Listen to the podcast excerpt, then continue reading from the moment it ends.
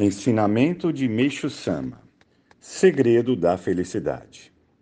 Quando eu falo em segredo da felicidade, as pessoas podem pensar que seja preciso recorrer a algum tipo de magia. Mas não é nada disso. É algo extremamente simples. Ainda assim, as pessoas não conseguem percebê-lo.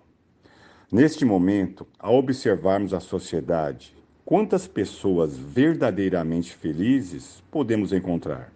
Talvez nenhuma. Isto mostra que o mundo está, efetivamente, cheio de sofrimento.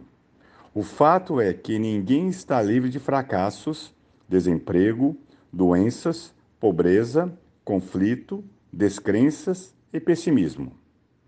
A realidade é que as pessoas estão sofrendo como se estivessem acorrentadas em uma prisão.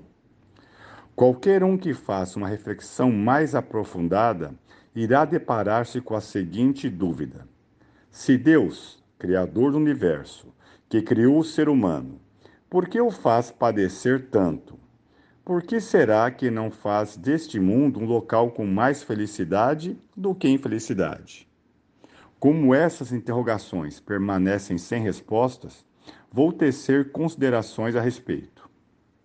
O bem e o mal existem desde a era primitiva, quando surgiu a espécie humana. Esta é uma verdade.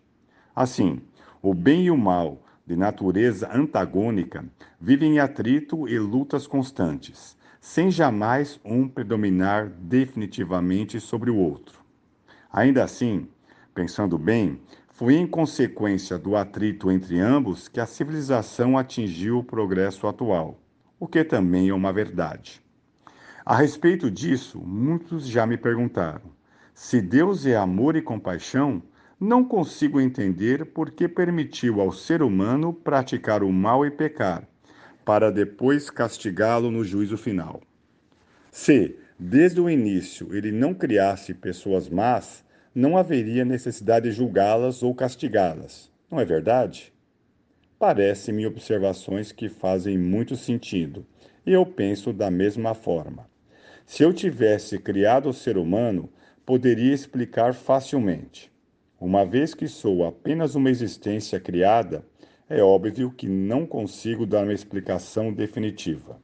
Se, mesmo assim, eu tiver que oferecer algum esclarecimento a respeito da vontade de Deus, teria que recorrer à imaginação. Portanto, vou deixar essa tarefa para quem tem tempo livre. O que importa para nós é, é a realidade, é ser feliz durante essa vida. Assim, antes de mais nada, o essencial é descobrir um método para alcançar a felicidade e praticá-lo.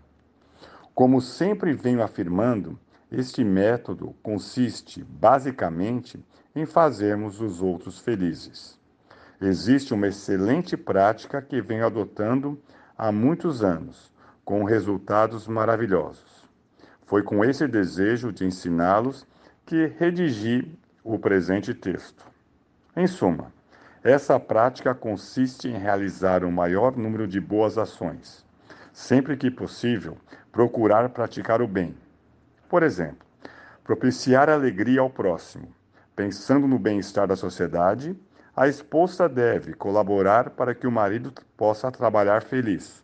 E o marido, por sua vez, deve ser amável e procurar dar alegria e tranquilidade.